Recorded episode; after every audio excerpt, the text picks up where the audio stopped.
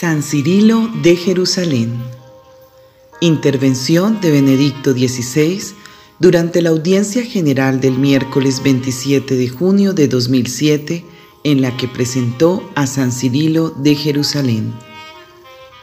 Voz, Paola Alejandra Valencia Prado. Nuestra atención se concentra hoy en San Cirilo de Jerusalén en su vida se entrecruzan dos dimensiones. Por una parte, la solicitud pastoral y por otra, la implicación, a su pesar, en las intensas controversias que afligían entonces a la Iglesia de Oriente. San Cirilo, nacido alrededor del año 315 en Jerusalén o en sus cercanías, recibió una óptima formación literaria que constituyó la base de su cultura eclesiástica, centrada en el estudio de la Biblia. Ordenado presbítero por el obispo Máximo, cuando éste murió o fue depuesto, en el año 348 fue ordenado obispo por Acacio, influyente metropolita de Cesarea de Palestina, Filo Arriano, convencido de que Cirilo era su aliado. Por eso se sospechó que había obtenido el nombramiento episcopal mediante concesiones al arrianismo.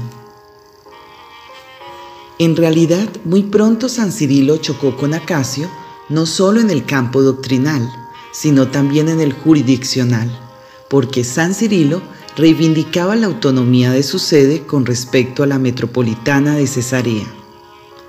En dos décadas, San Cirilo sufrió tres destierros el primero en el año 357, cuando fue depuesto por un sínodo de Jerusalén. El segundo en el año 360 por obra de Acacio y el tercero, el más largo, duró 11 años, en el año 367 por iniciativa del emperador Filoarriano Valente. Solo en el año 378, después de la muerte del emperador, San Cirilo pudo volver a tomar definitivamente posesión de su sede, devolviendo a los fieles unidad y paz.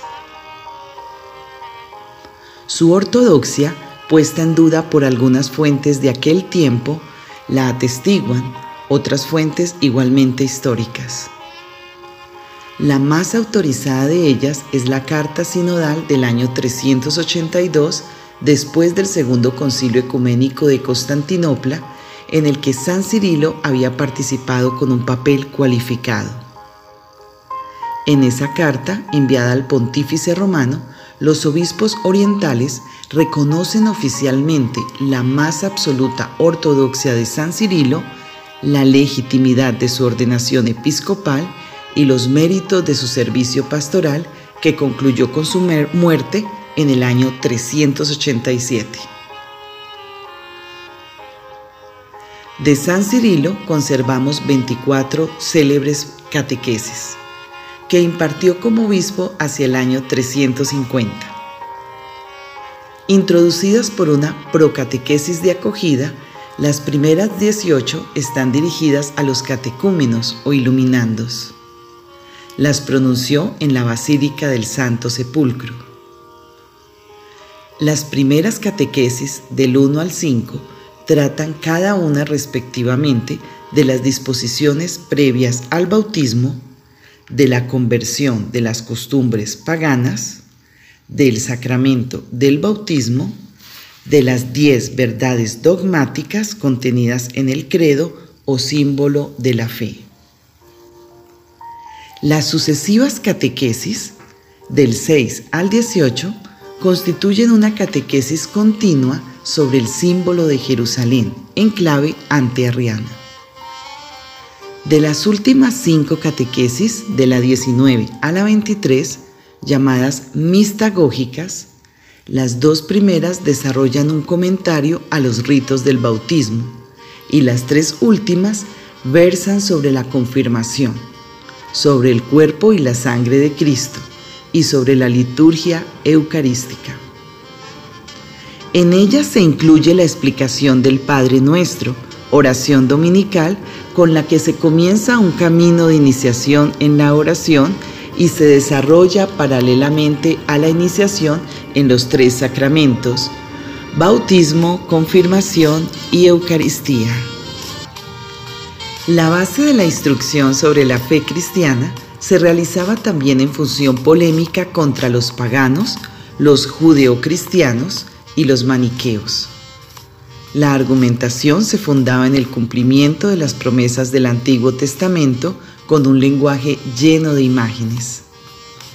La catequesis era un momento importante insertado en el amplio contexto de toda la vida, especialmente litúrgica, de la comunidad cristiana en cuyo seno materno tenía lugar la gestación del futuro fiel, acompañada de la oración y el testimonio de los hermanos.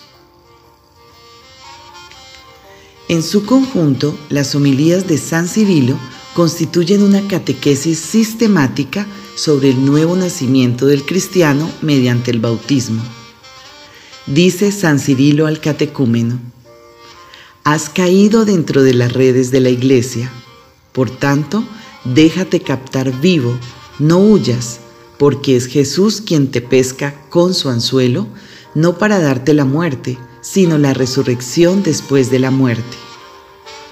En efecto, debes morir y resucitar. Desde hoy mueres al pecado y vives para la justicia. Esto hace parte de la procatequesis número 5. Desde el punto de vista doctrinal, San Cirilo comenta el símbolo de Jerusalén recorriendo la tipología de las escrituras en una relación sinfónica entre los dos testamentos, desembocando en Cristo, centro del universo. La tipología será incisivamente descrita por San Agustín de Hipona. El Antiguo Testamento es el velo del Nuevo y en el Nuevo Testamento se manifiesta el Antiguo.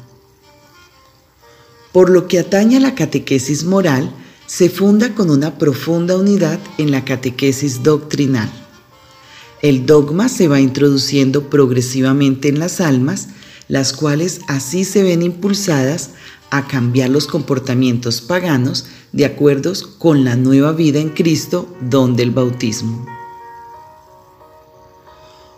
Por último, la catequesis mistagógica constituía el vértice de la instrucción que San Cirilo impartía, ya no a los catecúmenos, sino a los recién bautizados o neófitos durante la semana de Pascua.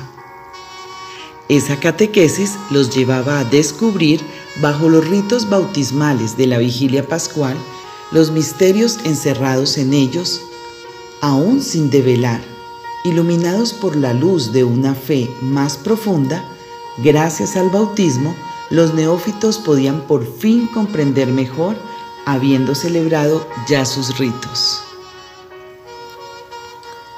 en particular con los neófitos de origen griego, San Cirilo se apoyaba en la facultad visiva muy natural de ellos. Era el paso del rito al misterio que valoraba el efecto psicológico de la sorpresa y la experiencia vivida en la noche pascual. He aquí un texto que explica el misterio del bautismo. Tres veces habéis sido sumergidos en el agua y otras tantas habéis emergido para simbolizar los tres días de la sepultura de Cristo, es decir, imitando con este rito a nuestro Salvador que pasó tres días y tres noches en el seno de la tierra. Con la primera emersión del agua, habéis celebrado el recuerdo del primer día que pasó Cristo en el sepulcro, como con la primera inmersión, habéis confesado la primera noche que pasó en el sepulcro. Del mismo modo que quien está en la noche no ve nada, y en cambio quien está en el día goza de luz, así también vosotros antes estabais inmersos en la noche y no veías nada, pero al emerger os habéis encontrado en pleno día.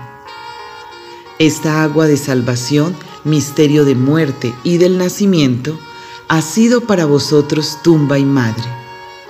Para vosotros el tiempo de morir coincidió con el tiempo de nacer.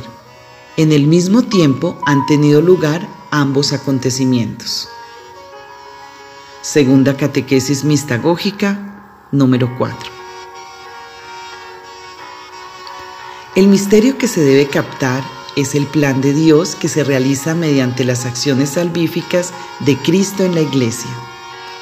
A su vez, la dimensión mistagógica va acompañada por la de los símbolos que expresan la vivencia espiritual que entrañan. Así, la catequesis de San Cirilo, basándose en las tres dimensiones descritas, doctrinal, moral y mistagógica, es una catequesis global en el espíritu. La dimensión mistagógica lleva a cabo la síntesis de las dos primeras, orientándolas a la celebración sacramental en la que se realiza la salvación de todo el hombre.